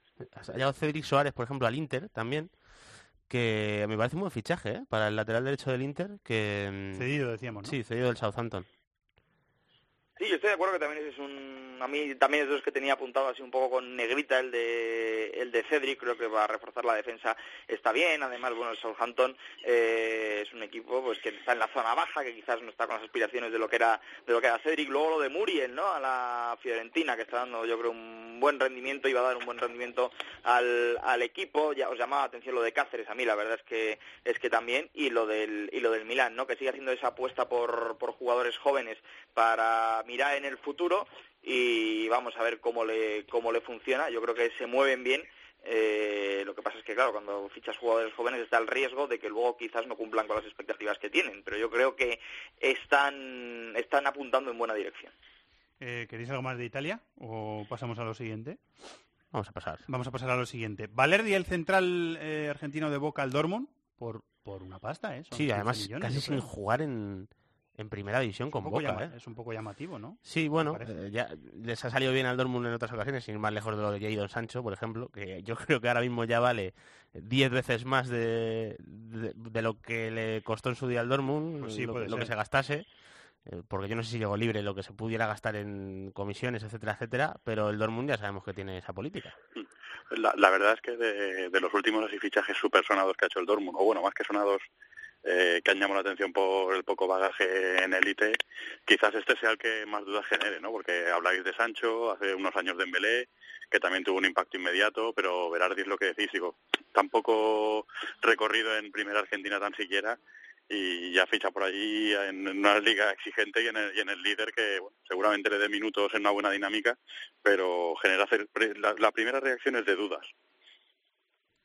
Eh, estaba yo apuntando algunas cositas de eh, Alemania, eh, fichajes que han llamado la atención, aparte de Valerdi, Haidar al Salzburgo, que en realidad, bueno, es Sí, es, Salzburgo al Leipzig. es una bicaita en toda regla, Es ¿eh? un- Pues es, un buen, es un fichaje, ¿eh? Yo creo, a mí Haidara, desde luego la temporada pasada hizo una Europa League tremenda. Atacante, ¿no? Y bueno, es un centrocampista ahí que tiene bastante recorrido, muy físico y también tiene Ah, buen manejo de balón, llega, sí, llega al área rival bien, tiene buen disparo. Y vamos a ver si tiene continuidad, pero es bueno, eh, ya lo ha hecho más veces en Leipzig, aunque en teoría no, no hay conexión, ¿no? Pero vamos. Eso dice la UEFA, que no tiene nada que ver el único, el- un- el- un equipo con el otro. Que Sí. uno es eh, patrocinador y eh, Red Bull y el otro es propietario. Bueno, ellos lo dicen, pues será así. Eh, Bruma al Schalke, Nicolai Müller al Eintracht, son dos cositas que tenía apuntadas. ¿Tenéis alguna cosita más de, de Alemania? Yo tengo una, una, una salida de Bundesliga que también es llamativa y por supuesto con el fútbol chino de por medio, que es la de Sandro Wagner del Bayern a la Liga China también. Y un jugador que también, digamos, sí que va a entrar con un rol bastante secundario en el Bayern y se ve que no, no ha sido capaz de, de darlo y bueno, eh, siempre la- la- el, el tentativo dinero del fútbol chino pues aparece y, y te soluciona, digamos, la media temporada que pueda estar allí. ¿Una cosita Yo- más de Alemania, chicos? Yo, si os parece, voy con un no fichaje y con una salida, ¿no? El no fichaje es el de Hudson Odoi, con toda la polémica que se ha montado en torno a Chelsea Ah, y. Bayern de Múnich. Al final se va a quedar en el, en el Chelsea, bueno, pues ha sido uno de los nombres del verano, pero pero no ha ido a mayores. Y luego una salida eh, hablabais de jugadores jóvenes que fichan por el Borussia Dortmund y que a veces cumplen y a veces no pues Isaac el, el sueco un jugador que llegó incluso a interesar para el Real Madrid o sonó mucho para el Real Madrid dicen que peleaban el Madrid y el Borussia Dortmund por él se marcha cedido a Williams segundo. Con lo cual pues bueno uno de esos jugadores que quizás es una apuesta importante pero no termina de cuajar del todo Y yo, dos nombres más de Alemania. Reisi Oxford, que se marcha cedido del West Ham al Augsburgo, que me llama la atención porque ha sido un chico que, que ha, ha generado mucha polémica porque no quería renovar con el West Ham, parecía que iba a ser un jugador de mucha proyección y al final me llama la atención que acaba en el Augsburgo y luego la cesión de Kagawa al Besiktas, que yo creo que también Eso es a mí me sorprendió, sí. Sí. Lo vi en un teletipo Mm. de F y me llamó la, me llamó la atención. Eh, en Francia, el traspaso estrella, porque es que lo necesitaba como el comer, el Paris Saint Germain. Ya ha debutado porque jugó unos minutitos en la Sí. derrota contra el Lyon. Eh, de Leandro Paredes, el argentino que estaba en el Zenit, que tú le viste bastante en Italia, ¿no, David? Es buen sí, futbolista. sí, ¿no? yo creo- ya, aparte de que a mí me parece como futbolista, me parece que encima llega a un sitio en el que le necesitan. O sea, Pero vamos, entonces eso le Berratti saliendo de lesión, Claro, Rabiot, Ra- Rabiot media- que ha vuelto, está volviendo, vamos. Sí, en está teoría van a el primer equipo Sí, otra vez, sí, pero hay que vamos a ver verle. si le van a usar. Pero claro, que es que en las últimas semanas el PSG ha llegado a jugar. eh, estuvimos viendo un par- yo estuve viendo un partido de Copa con Dani Alves y Draxler en el doble pivote. Sí, sí, sí. O sea, eh, el equipo está muy necesitado de un centrocampista y, y Paredes eh, todavía no ha demostrado eh, nivel eh, de marcar la diferencia en la élite, pero, eh, No, te- pero apunta cosas. Claro, es un, es un jugador sobre todo, Miquel, que, que va a dar continuidad al juego, que va a dar algo más de vuelo a Berratti y que puede activar a, a Neymar, a, a Mbappé, etcétera, etcétera, desde el pase, que es que eh, al PSG le faltaba esa figura. Entonces, a nada que tenga un poquito de continuidad y lo haga bien, es que va a tener que jugar porque le necesita el equipo. y fi- y fijaos que el sustituto de Paredes en el Zenit, Es el perfil, Barrios, ¿no? Barrios, Sí. que no tiene nada que ver, digamos, a nivel futbolístico con lo que aporta uno con lo que aporta el otro, pero sí que es verdad que, bueno, el final de 2018 de Barrios ha sido muy bueno y se ha ganado la oportunidad en Europa. Sí, pero fijaos que se son- sonaba Barrios hasta para el Madrid y etcétera, y equipos de primer nivel. Y a mí el Zenit me cuadra más con, con el nivel de Barrios. O sea, un equipo que- liga rusa que no va a estar peleando por la Liga de Campeones, pero y ahí yo creo que puede funcionar muy bien Barrios. Sí, se han gastado el dinero en eso, en Y en y en Rakitsky. Son los tres fichajes un poco más sonados que ha hecho el, el Zenit en este mercado de invierno. También tenía apuntado lo de Ratisky por, por lo que comentáis, ¿no? Cuando llegó, fijaos, eh, nos remontamos casi hace 10 años eh, Chigrinsky al Barcelona, al final decían que el bueno era Ratisky, pues 10 años después Ratisky llena al Zenit. Bueno, y en Francia yo creo que lo más, lo más destacado es lo de lo de Cesc Fábregas al Mónaco, que evidentemente por jerarquía y y estatus es un jugador que, que debe aportar mucho al Mónaco, y lo de Mario Balotelli al Olympique de Marsella. Marsella, Que es, es muy curioso porque Balotelli acababa contrato con el Niza esta temporada, a final de esta temporada. Y le ha cedido el Niza a- al Marsella. No, no, perdón. eh, creo que le ha liberado. le- le rescindieron, Exactamente, le, le rescindieron. Y el, pero, ojo, que es que el Marsella le ha firmado seis meses. O sea, como diciendo, a ver, a ver, ¿de qué palo vienes, vienes aquí? Luego ya hablamos Bueno, cuando acabe la temporada. me parece bastante- Y, sí, y lo ha Yo creo aceptado, que lo lo ha aceptado. del, que, lo del Mónaco da para un capítulo en sí mismo, ¿no? Porque eh, fichas un poco ayudado por Henry, Henry trae jugadores como Cesc, en los que en los que confía, llega Naldo, Banquer, Encudo. Yo creo que muchos jugadores precisamente atraídos por ese efecto Henry y según llegan cogen y le echan. Entonces ahora el, el Mónaco tiene un equipo, bueno, pues con, con nombres, yo creo que para salir de la zona baja, como son Naldo, Banquer, Encudo, Cesc, Gelson, Adrien Silva, o sea, es que es una nómina, eh, yo creo que importante, pero sin probablemente el hombre que trajo a muchos de ellos, ¿no? Eso sí, con un entrenador que ya había estado, que eh, evidentemente en una época gloriosa como fue Leonardo Jardín, yo creo que ha sido una cosa súper rara lo que ha pasado en el Mónaco y vamos a ver si, si les funciona, pero desde luego es, es extraño, no cabe duda. Eh, Balotelli en eh, probablemente una de las ciudades más caóticas de Europa. Es que eso hay que eso, eso hay que verlo. Eh, bueno, Charlie, eh, es tu momento. Eh, expláyate, suelta tu lista. Si no es muy larga, A ver, no, no, no, te, no te, no te creas que es tan larga, ¿eh? porque ya te digo que cada vez eh, te acabas sorprendiendo menos con, con fichajes que salen y demás, ¿no? Sí hay uno que, que a mí me llama poderosamente la atención, pero bueno, eh, lo de son más a ligas eh, poco competitivas, ¿no? Wilfred Bonney, por ejemplo, un jugador que en Inglaterra, bueno, pues ha tenido muchísimo cartel y que se marcha ya al fútbol al fútbol de, de Oriente Medio, se marcha al Arabi, yo creo que es un jugador que, que tenía mucho más, que todos pensábamos que iba que iba a estar mucho más arriba en equipos de más potencial y me sorprende, eh, al final el dinero es el dinero, pero me sorprende verle yéndose para allá. El- eh, luego dos porteros, ¿no? Eh, el caso de, de Bizarri, que todavía sigue jugando, sorprendentemente, que Hostia, estaba... Pensé, pensé lo mismo cuando vi la noticia, digo, hostia, Sí, sigue sí, jugando. sí. Es muy llamativo lo de Bizarri, que creo que tiene 40 o 41 años, estaba en el Foggia, pero no le falta equipo porque se ha ido al Perugia, o sea que tiene tiene todavía mercado el bueno de el bueno de Albano Bizarri. Eh, Francis Usojo, que es ese guardameta que estaba en el, en el Deportivo, esto es más de España fuera, pero se marcha a la Nortosis, que también es fichaje internacional y bueno, es un portero que yo creo que tiene cartel. Y luego el que más me ha llamado la atención de todos es Obertan, que es ese jugador que, si recordáis, pasó por el Manchester United, Para y que se ha ido Cristiano Ronaldo. y que se ha ido al Eruzum turco, eh, que, que, bueno, pues no es uno de los equipos punteros de Turquía. Desde luego, pues ahí ha acabado el bueno de Gael Obertán, más allá de algún otro fichaje en Turquía. Lo de Robinho, que ya eh, pues, está olvidado, pero está en el Basaksehir, junto con Dembaba.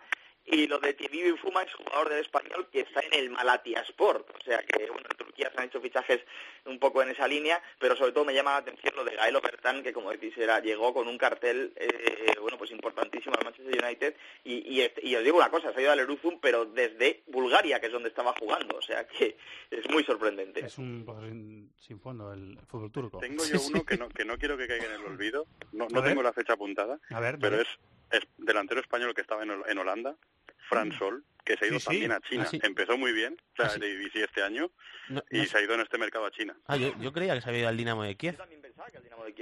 Sí. No, no, no, mentira, mentira. Se hizo- Al Dinamo, al Dinamo de Kiev, sí, Al sí. Dinamo de yo- Kiev, yo, o lo, sea, yo eh, lo- sí lo vi por ahí. Que, que además él leí unas declaraciones como que, mm, o sea, que él quería venir a España y como diciendo, ya se arrepentirán los, los directores españoles o algo así leí, ¿eh? O sea, no, no sé exactamente Sí, dónde. sí, pero, creo que- pero bueno, te voy a decir una cosa, ir al Dinamo de Kiev, o sea, Sí, sí. es un equipo es un salto histórico y, para la carrera. hombre, joder, Eh, es un gran club, es un, sa- es un salto de calidad también para él. O sea que... Al- algún otro más, Bakary Koné, que se ha ido al Arsenal Tula, exjugador entre otros del Málaga, eh, ha acabado jugando por ahí también en bueno pues en el, en Arsenal Tula, mm, bueno, pues llamativo también, hay, hay de todo. O sea, hay- cada vez uno se sorprende menos, ya os digo, porque porque viendo cómo está el mercado y viendo dónde acaban unos y otros, por ejemplo, también lo de Gochanejad al Sydney, al conjunto iraní. australiano, al Sí. Irán, el iraní, también es otro otro fichaje que se ha salido un poco del, del radar. Hay muchos, o sea, hay tantísimos que, que hay que coger un poco mm, con pinzas los que hay, pero bueno, pero sí que se mueve mucho el mercado. Muy bien, pues plegamos la bolsa de la compra, la guardamos en el cajón y ya habrá tiempo de sacarla. Ya ves. Yo lo voy a echar de menos hasta el verano, ¿eh? O sea, yo ya que no sé qué hacer hasta verano. Me ha pasado un poco con la NFL que terminó ayer y ya no sé qué hacer hasta que empiece la temporada que viene y me va a pasar un poco con el mercado de fichajes. Bueno, o sea, que bueno. entretenemos. Hay cosas para entretenerse, eso no hay ningún problema. Muy bien, muchas gracias chicos, una vez más. Gracias Miquel, un abrazo. Un abrazo para todos. Gracias Charlie, un abrazo. Gracias a vosotros, un abrazo. ¡Los de las cuotas! ¡Los de las cuotas! MarathonBet es más. Más mercados, más ofertas, más experiencias, más cuotas. Regístrate ya en marathonbet.es. Deposita 60 euros, introduce el código Bonacope y juega con 90. Deposita 60 y juega con 90. ¡Los de las cuotas! ¡Los de las cuotas! MarathonBet. Mayores de 18 años. Juega con responsabilidad. Consulta condiciones en marathonbet.es. positive. It's coming home.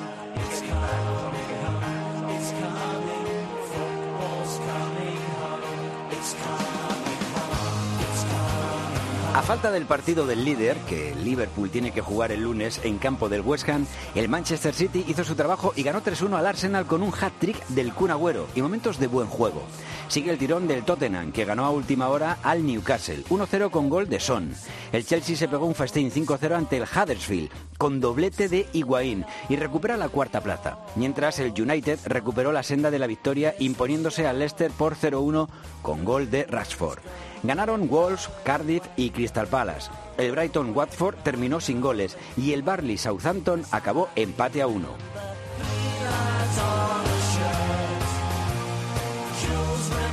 Compañero Dani Gil, Manchester, hola, muy buenas. ¿Qué hay, Fernando? Muy buenas. ¿Estuviste en el Etihad, no? Viendo el partido. Sí.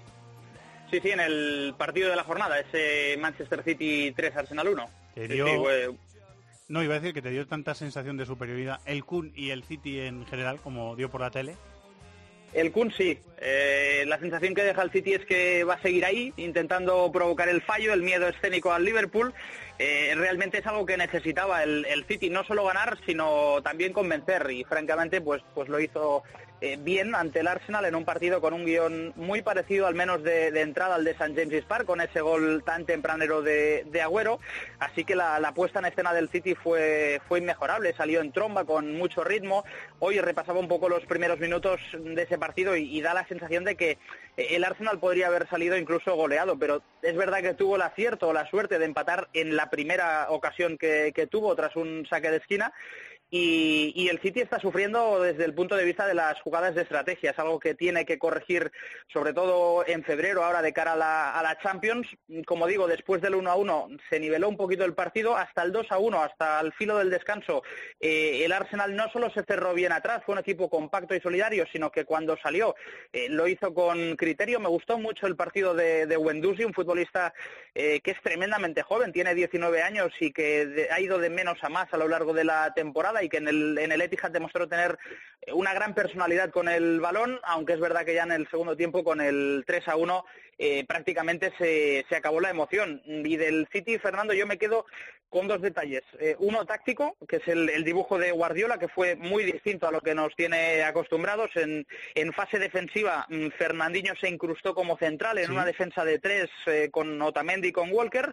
En cambio, después con, con balón ejercía su posición un poquito más natural de, de pivote, bastante en paralelo con, con Gundogan. Y luego una línea casi casi de cinco jugadores ofensivos, eh, con Bernardo y con Sterling muy abiertos en las bandas, y por dentro con David Silva, con De Bruyne y con Agüero. Es algo que hacía tiempo que no veíamos en, en Guardiola. De hecho, otras veces había puesto un 3-5-2 con dos delanteros, con el Kun Agüero y con Gabriel Jesús. Esta vez fue un poquito distinto porque fue más bien un 3-2-5 y, sobre todo reseñar el, partido de, Agüero, que, que con estos tres goles eh, suma su décimo hat-trick en, en Premier, tan solo por detrás de Alan Shearer, que consiguió 11. Y la verdad es que aquí en Inglaterra se está hablando mucho de- del récord de, de Agüero. Se ha abierto el debate sobre quién es el mejor delantero en, en época Premier, si Alan Shearer, si Thierry Henry o si el mismo Kun Agüero. Una versión con el balón y otra versión sin el balón. Dibujos distintos, ¿no, David? Lo que vimos, lo que decía Dani. lo que vimos Sí, bueno, es- Etihad. no, no bajo estas premisas, porque normalmente lo que está haciendo Guardiola es cerrar a uno de los laterales y a otro dejarlo abierto, es lo que suele hacer, pero normalmente esto lo hace el Manchester City, o sea, suelta, eh, no, está igual posicionado en salida de balón y luego cuando llega arriba en ataque posicional que cuando le atacan. ¿Qué pasa? Que al Manchester, el Manchester City defiende muy poco en campo propio, entonces casi no lo vemos, casi no vemos cómo se posiciona atrás porque eh, no tiene que hacer ese retorno, tiene posesiones muy altas y, y bueno, pues eh, habitualmente no, no, se fija atrás las posiciones. Pero bueno, a mí me llamó mucho la atención porque, claro, enfrente está Aubameyang. Entonces, uf, eh, me, me resultó a priori arriesgado, pero pero le salió bien. Es que al final... Sí, porque Laporte al final se incorporaba mucho al ataque. Sí, sí, es sea, que es que era un falso lateral izquierdo que se ponía de central en salida de balón desde atrás, pero luego cuando el equipo avanzaba a campo rival se iba muy arriba Sí, también. Es o que, sea, es que fue un Manchester City con eh, mucho menos juego exterior de lo que suele ser habitual. Porque al final el, Manchester City normalmente eh, o, fija en mano izquierda al Leroy Sané, que es el jugador en el que Guardiola cree para dejar pinchado en, la línea de banda, que además es muy bueno haciendo eso el Leroy Sané, o bien el lateral derecho eh, lo suele hacer, o sea, con Walker, que, que muchas veces juega como tercer central y tampoco lo hace. Y sin embargo, en esta ocasión lo hizo bien con Laporte, que, que avanzaba metros y daba ese- esa salida lateral, o bien con Bernardo Silva, en posición ahí un poco más de, de extremo derecho. Eh, que es otra alternativa, por supuesto, que a mí me, me parece que se ve una buena versión de Bernardo Silva ahí y, y lo que consiguió fue controlar muchísimo el espacio, que contra el Arsenal es fundamental. Eh, si tú pierdes la pelota muy abierto contra el Arsenal, Mm. con Aubameyang te va a hacer mucho daño y sobre todo en la segunda parte vimos un dominio tremendo del Manchester City y, y una alternativa que a mí me llama la atención y me gusta de cara a dar recorrido a Gundogan, porque no ha conseguido activar todavía Guardiola en todo este tiempo a Gundogan como único mediocentro, y con Fernandinho haciendo esa doble función, eh, Gundogan va a tener un poco más de sostén para, para pisar campo contrario, para romper dirección portería, que eso lo hace bien, y es una forma también de tenerle... Fernandinho se adelantaba, de la posición teórica de central, se adelantaba y formaba un medio un doble, pivote. sí. con, con es, es- es interesante porque, bueno, en, en época de, del Bayern de Múnich, el doble pivote de Guardiola lo dibujaban los dos laterales. Es algo que ha intentado reproducir en el Manchester City, pero siempre lo hemos dicho, en el Manchester City no están ni Lam ni Alaba, que son dos jugadores difícilmente eh, duplicables, vamos a decir. O sea, es complicado que hicieran lo mismo. Lo ha intentado hacer el Manchester City eh, con Kyle Walker, lo, le hemos visto hacerlo mucho con Fabian Del, por ejemplo, que yo creo que por eso se adaptó bien a, a lo que le pide Guardiola al lateral, pero no ha terminado de encontrar eh, ese juego interior de los laterales y hacerlo con Fernandinho en esa doble función es interesante, cuando además si uno de tus centrales exteriores es Laporte, o sea, no es un lateral, también puedes dejarle cerrado y, y dejar a Fernandinho avanzar. O sea, que vimos a un Manchester City, eh, yo, yo creo con una variante táctica bastante interesante de cara a reproducirlo en el futuro. ¿Cómo fue el debut de Denis Suárez con el Arsenal, Dani? Pues la verdad bastante discreto. Eh, jugó apenas 25 minutos, eh, se le vio bastante nervioso en los primeros eh, minutos en su reaparición eh, en Inglaterra, porque recordemos que ya había jugado en el Manchester City, aunque fuera en las categorías inferiores. Intentamos hablar luego después eh, con él en zona mixta. Eh, es algo que no entiendo. El chaval era es muy majo, dijo que no tenía ningún problema para hacerlo, pero el club eh, no le dejó. Sinceramente no entiendo por qué el Arsenal, después de que llegue un futbolista mm, como Denis Suárez, no le deja hablar. Así que nos quedamos con las ganas de, de saber sus primeras impresiones en su, en su debut en, en Inglaterra. Bueno, a ver si lo podemos hacer en próximas fechas. Muchas gracias, Dani. Un abrazo. Muy bien, un abrazo, hasta luego.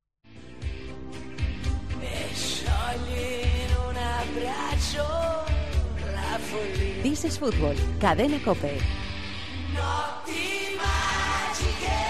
Dejó marchar un 2-0 y luego un 3-1, y por eso la Juve no cantó victoria ante el Parma, 3-3, preocupado por la salud de sus dos centrales titulares, Bonucci y Chiellini, que son duda para el partido de ida contra el Atlético. A la Juve le vale el empate para llevar nueve puntos de ventaja sobre el Nápoles, que ganó 3-0 a la Sampdoria con dos asistencias de Callejón.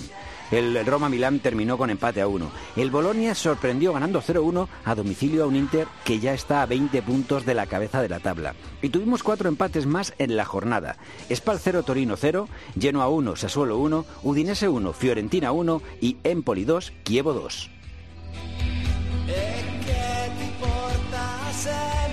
¿Quieres hablar del Atalanta, no? Sí, yo, yo creo que merece la pena. Va a entrar ahora ya la competición europea, que nos vamos a centrar yo creo en Juventus, Roma, etcétera, etcétera. Y, y merece la pena hablar de un equipo que se ha metido en semifinales de Copa después de ganarle 3-0 a la Juventus, que hay, hay que ganarle 3-0 a la Sí, Juventus, o sea, sí, es muy no- difícil. No, no es algo muy habitual, Exactamente. ¿no? Y, y bueno, se mete en esa semifinal. eh, su última final es, el año, es del año 96, precisamente contra la Fiorentina, con quien va a jugar la semifinal de Copa. Que eran otros tiempos. Eran otros tiempos, sí, para italiano. Bueno, la Fiorentina gana esa, ese título pues con Rui Costa, Batistuta, etcétera, etcétera. Eh, y bueno, eh, yo creo que es un equipo que, está muy bien potenciado. Me parece uno de los que mejor partido saca su plantilla ya desde hace varias temporadas. Lo hizo Gasperini en su día y lo está haciendo ahora eh, de forma brillante, yo creo, porque bueno, eh, bajo premisas a lo mejor de algunas marcas individuales y a lo mejor de otros tiempos está consiguiendo sacarle muchísimo partido a, mu- a buenos futbolistas. El Papu Gómez está jugando a un nivel tremendísimo, está jugando francamente bien y o Duan Zapata, que ya lo hemos hablado, lleva una racha goleadora espectacular. Bueno, Zapata es que es muy llamativo, ¿eh? Porque Zapata no había tenido nunca ese, esa, No, no, ni muchísimo ese menos. volumen de, de cifra de goles, ¿no? O sea, había sido mucho más... Pues lo, lo podemos confirmar, pero... mucho o sea, más discreto en esa en esa faceta. Es que se ha desatado y, joder, Pues lleva, en Serie A solo lleva 15 goles y su mejor registro en Serie A fue el año 2017-2018 que marcó 11 con el Nápoles. O sea que a falta todavía de casi toda la segunda vuelta, pues ya lleva cuatro goles más eh, que su mejor registro en, en Liga Italiana. le estoy contando 16 goles en los últimos 10 partidos. Sí, contando Copa. Mm. es una pasada. No, es que eh, lleva... Es cristianiano. Es 4, 5, 6, 7, 8, 9, 10, 10 partidos seguidos marcando lleva. Es una O sea que 10 partidos seguidos marcando, incluyendo un hat-trick y un póker, porque le metió 4 al Frosinone eh, el 20 de enero. O sea que, y, no está jugando como delantero centro referencia, ¿eh? Dubán Zapata, porque lo que hace Gasperini es jugar, digamos, un 3-4-1-2. eh, ese 1 es el Papu Gómez, que juega un poco a libre por donde quiere, pero Zapata y Lisic, que son los otros dos delanteros, juegan muy abiertos porque muchas veces tienen que defender al lateral rival si juega con cuatro defensas el lateral rival, entonces tienen que ir muy abajo y, arrancando ahí desde la izquierda hasta Zapata, encontrando eh, situaciones de remate con una facilidad tremenda y es una de las claves de, de este equipo que, que bueno, está en semifinales de Copa y está a cuatro puntos eh, antes de jugar su partido, que igual le gafamos hoy, estamos, estamos grabando antes, no. antes de que juegue contra el Cagliari, pero si ganase Atalanta al Cagliari, que se juega después de que grabemos el programa, eh, me parece que se pone a un punto de la Champions, ¿eh? Cagliari está ahí O sea abajo que- y es, es, en- es, eh, a domicilio, o sea que vamos a ver. Sí, de hecho empataría la Roma y es que se pondría a un punto del Milan, que es cuarto. Que, que es una pasada, Sí, sí, ¿eh? O sea, es- eh, tiene buen equipo Atalanta, pero yo creo que no, desde luego, mejor que... Y estamos acostumbrados a verle también en zonas eh, medio nobles de la tabla o en Sí, zona media para arriba, pero... Mm, Bueno, o sea, la cantera de Atalanta es una de las mejores históricamente del fútbol italiano, pero se est- está trabajando el equipo desde hace muchísimos años muy bien, eh, reclutando talento a bajo coste y, y tiene ahora mismo una plantilla pues muy curiosa, la verdad. Está jugando francamente bien el equipo de Bergamo. Le seguiremos la, la pista en lo que queda de temporada en Italia. Estamos terminando This is Fútbol.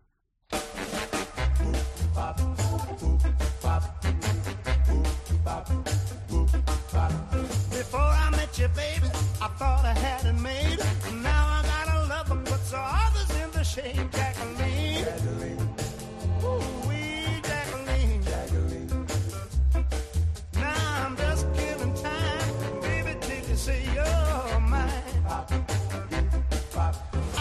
¿Cómo le gusta a un músico como Antonio Bravo la música que ponemos en este programa? Algunas músicas que ponemos en este programa no pueden gustar todas, evident- evidentemente. Hasta que llegamos al final del programa. Hasta ahí- que llegamos al final del programa, venga chato y lo estropee o no. O no. Porque a lo mejor, a lo mejor. Nunca se sabe, ¿eh? Nunca se ese- sabe, nunca se sabe. Ahora dar un repaso rápido a lo que han hecho los rivales de la Champions, de los españoles, que la semana que viene hay Champions, vuelve la Champions ya. El rival del Atlético de Madrid, la Juve, empató 3-3 con el Parma, con doblete de Cristiano, y dejaron ir un 2-0 y un 3-1 a favor, ¿no, Sí, David? con Martín Cáceres y Rugani en, eh, como pareja de, Pareja de centrales. Que, bueno, a mí Rugani me gusta, pero desde luego que jueguen A mí esos también. dos eh, de cara a la eliminatoria de Champions a que acaben jugando Bonucci y Chiellini es para mí es otro, La otra del- eliminatoria, es otra eliminatoria totalmente ¿Es otro distinta. equipo? Exactamente, sí, sí, porque es que sí, y más en contexto Champions y contra Antoine Griezmann, o sea, también te digo que bueno, eh, ya sabemos esto cómo va de las bajas ahí, que no pueden jugar, tal, y te llega el día y ves, sacan, salen los es 11. que estaba Paco González hablando en tiempo de juego el domingo que Giovanni Guardalá, nuestro compañero destacado en Italia, que entra todos los domingos para decir lo, lo que se está contando en la prensa del país transalpino, dijo que eh, Bonucci no iba a llegar y que Chiellini ya veremos. Y yo los pongo como duda siempre, porque los equipos de Champions, en cuestión de lesionados, mienten más que Mienten, es que ocultan inf- bueno es una es, eh, Es una estrategia. es una estrategia es parte del juego vamos a decir o sea Así que duda los dos, porque lo de Chiellini además es pantorrilla, o sea, Sí. es muscular y hay que tenerlo entre algodones. O Sí, sea, y, y aparte además el, el Juve Atlético de Madrid corríjame si me equivoco no es la primera semana No, no, de es la Champions, segunda. la siguiente Son 20 días de margen sí. 18, 19. Que, titulares bueno, los dos Wanda. va- vamos a verlo. Yo creo que Vamos son ver. duda los Sí, dos y, estoy contigo. y luego lo iremos viendo. El eh, rival del Madrid, el Ajax, le metió 6-0 al Benlo. ¿Mm? Además, creo recordar, porque lo contamos en tiempo de juego el sábado del partido, eh, que con seis marcadores distintos. O sea, se pegó un festín. El, me- Ah, con seis goleadores Con seis distintos. fu- eh, futbolistas Sí, sí. marcando distintos, seis goleadores sí, sí. distintos, sí. Eh, sí, sí, no, no fue un marcador múltiple el del Ajax. Fue que le metió 6-0 al Benlo, que los hombres pues eh, no pusieron mucha re- pues resistencia. eh, sí marcó Filles Dolber Tadic Neres Juntelar y Van de Beek O sea que se pegaron. o sea que sí se pegaron, festín se pegaron un festival. Cuando un equipo no le ataca al Ajax, normalmente se queda no mirando, pero no le pone mucha resistencia, pues es lo que suele pasar, que se pegan una goleada. Y el rival del Barça, que es el Olympique de Lyon, le hizo su primera derrota liguera al Paris Saint-Germain, Sí. 2-1. Eh, con algunos jugadores, Musa Dembélé se está mereciendo ser titular, ¿eh? Sí, sí. Es que Está metiendo goles, lo- está rindiendo bien. Tiene cuatro jugadores arriba del León que son capaces de hacer daño. O sea, por supuesto, Fekir, que, que ya lo hemos dicho, en la ida me parece una baja terrible para el León y una muy buena noticia para el Barcelona. ¿Mm? Ah, pero bueno, Memphis, Traoré y, y Dembélé, que, es un buen delantero centro, es un jugador que se mueve muy bien a los espacios y que es, es muy físico, muy intenso, son, jugadores que hacen daño. Y luego además, eh, es que atrás el León tiene también buenos jugadores. Eh, Mendy, el lateral izquierdo, está jugando a un nivel altísimo.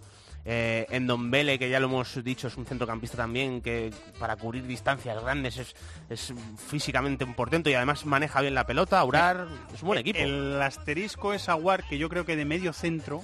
Sí, contra La posición le queda un poquito grande. Yo creo que es un futbolista para jugar un poquito más arriba, que contra el Barça lo normal es que jueguen eh, en Dombelé y mm, eh, el otro medio centro defensivo que tienen, que es Toussaint, perdón, y que Aguar juegue un poquito más. Sí, lo- que pasa que sí, o sea, si, si el Barcelona consigue asentar el balón arriba, un perfil mm, que no sepa robar eh, es un problema, pero te pongo por ejemplo parejo en el Camp Nou. Si, si tu si tu mediocentro contra el Barcelona eh, sabe guardar la pelota y filtrar el balón a, a- a campo rival y tenga precisión, es un perfil de jugador que, Sí. que suele hacer daño. Entonces, Que la, bueno, en, en la pérdida que tuvo en la salida ayer contra el PSG. Claro, eh, claro, como, como eso lo exactamente, Barça- claro, pero eh, eh, son riesgos que ya ahí el entrenador decide Sí, si va- asumir van o en el no. van en el Claro, perfil exactamente. del- del yo siempre, vamos, para mí o en mi forma de que yo veo el fútbol es mejor eh, arriesgar 10 veces y perder una que rifar 10 y regalar 8 y que al final también te pueden llegar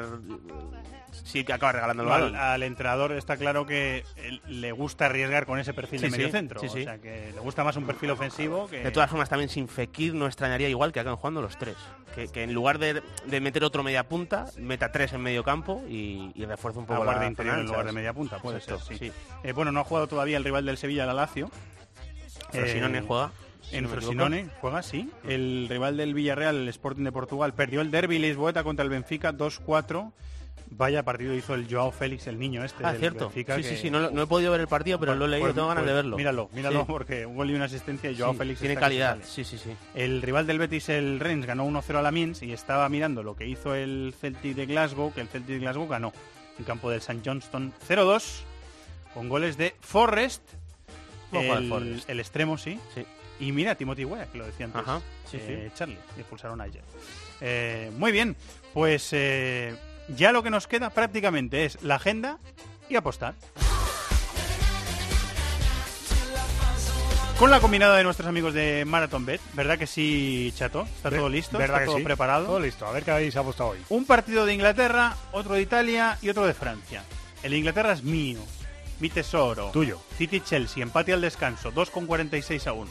Mira, muy bien. es, eh, bueno, arriesgada. Es más arriesgado decir que van, a, que van a empatar al final del partido, pero City-Chelsea puede ir prácticamente fácilmente lo- lo- 0-0. Sí, pero o 1-1. O 1-1, o 1-1, o 2-2. Sí, vale cualquier empate. Claro. Vale, Suele, suele pasar. Lo matizamos. David, ¿cuál has elegido tú? Eh, yo he elegido el Fiorentina-Nápoles y digo que va a ganar el Nápoles 0-1. Oye, si tú eres muy de la Fiore. Ya, pero me, me he vuelto un poco loco aquí, porque he visto la cuota a 9, me gusta cómo está jugando el Nápoles y Cuota bueno, alta, ¿eh? Igual, se lo acaba llevando. Muy bien, eso sube nuestra cuota. Y yo apostaba al Niza Olympique de Lyon, rival del Barça, y yo digo que gana el Niza. Y se paga 4,40 a 1. Y si apostamos, y si acertamos las tres, Pues se paga 97 euros por euro apostado. Muy bien, combinada. un día lo conseguiremos. Algún ¿eh? día, Un algún día lo, lo vamos a seguir intentando, porque de eso se trata. Tenemos fe. intentando. Muy bien, la suerte está echada. Cuotas sujetas a cambios. Para mayores de 18 años hay que jugar con responsabilidad y podéis consultar condiciones en marathonbet.es. Los de las cuotas, los de las cuotas. MarathonBet es más. Más mercados, más ofertas, más experiencias, más cuotas. Regístrate ya en marathonbet.es. Deposita 60 euros, introduce el código Bonocope y juega con 90. Deposita 60 y juega con 90. Los de las cuotas, los de las cuotas. MarathonBet, mayores de 18 años, juega con responsabilidad. Consulta condiciones en marathonbet.es. Muy bien, Chato, pues eh, vamos a terminar con la agenda. Hoy es fácil la música que he escogido. Bueno, es que siempre que hay Super Bowl, Ahí está. metes el artista de la Super Bowl. Muy bien. No sé si esta vez es distinto. Hoy no. Me carga la Si es que sorpresa. Si es que has hecho un spoiler.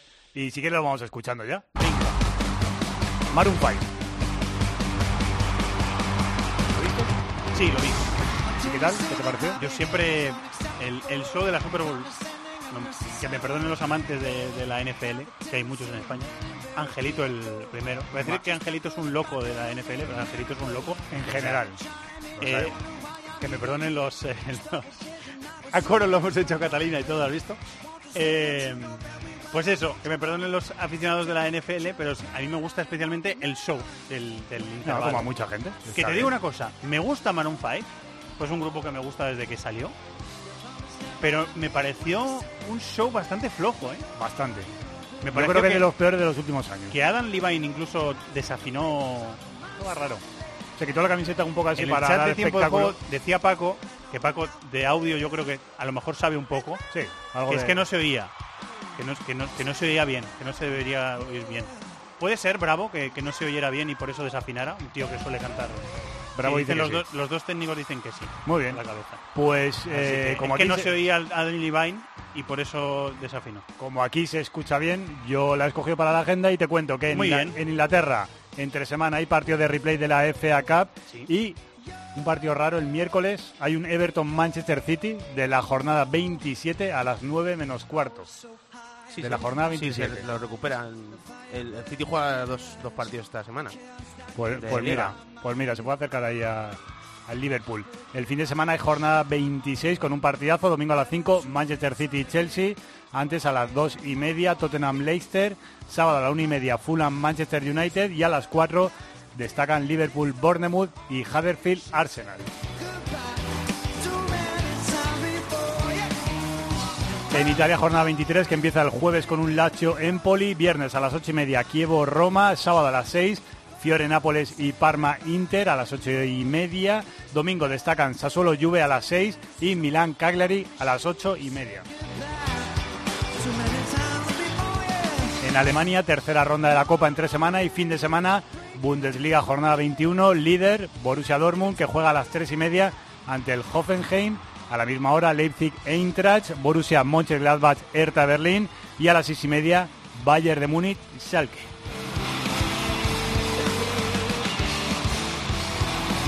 Y si no muero antes, en Francia, octavos de final de Copa entre semana y Liga fin de semana con casi todo decidido, pero te destaco París Saint-Germain Burdeos, sábado a las 5, Guingamp Lille, domingo a las 5 y el partido que cierra la jornada a las 9, ya lo hemos dicho antes, Niza Olympique de Lyon. Si miramos en un diccionario lo que es crónica, sale tu foto. Viene ¿eh? mi foto. Porque ya llevas Viene- un tiempecito con viene- ¿eh? viene mi foto. El estado natural está todo es- constipado y luego claro, hay, claro. hay veces que no, que no está constipado. Ya es parte de ti. Es que si se me va la echo de menos. Estaban enseñando los eh, en el programa Los Infiltrados de Gol Televisión, estaban enseñando en, en toma rápida cómo se llena el, eh, El el estadio. estadio. en el descanso, el estadio donde se jugó la, la Super Bowl, cómo se llena de gente, porque claro, tienen que montar el escenariaco gigante y toda la gente que está alrededor. Y luego vaciarlo y que se siga jugando el, el Si eso se hace curioso, aquí ¿eh? en España... Bueno, tres la que- horas. la que Pues tres horas. Tres horas, eh, quiero decir. Si lo hacemos rápido, si lo hacemos rápido podemos durar tres horas. Bueno, luego tienen, ellos tienen, eh, no, no tienen cosas que nosotros tenemos. Buenas, quiero decir. O sea que, sí, sí. Ahora no me voy a poner a ¿Cómo decirla que? Sí, que, que no, que sí. que sí. Lo dejamos para el próximo No, día. que El sí. próximo Pues no, lo mira, decimos. no viven en la calle. Los americanos no viven en la calle, que nosotros vivimos en la calle. Eso, es- está muy Eso es- bien. eso- ¿Ves? Pensaba, que, pensaba que no iba a ir al No, si yo no me voy a mover de aquí, ya te lo digo. Muy bien, chicos, pues que paséis buena semana. Que te cuides a todos. Gracias, David. Un abrazo.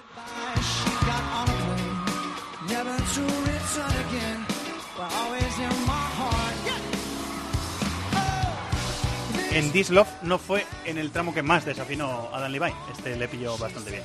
Muy bien, pues eh, muchas gracias a todos por estar ahí. Sigue la programación de COPE durante toda la eh, semana.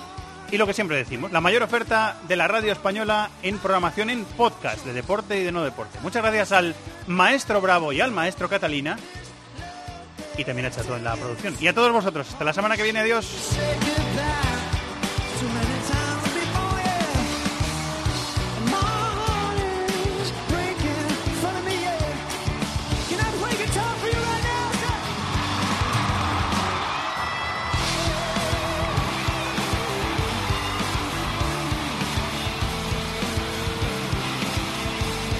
En el correo electrónico thisisfutbol@cope.es, en Facebook nuestra página This is Fútbol Cope y en Twitter arroba Fútbol Cope.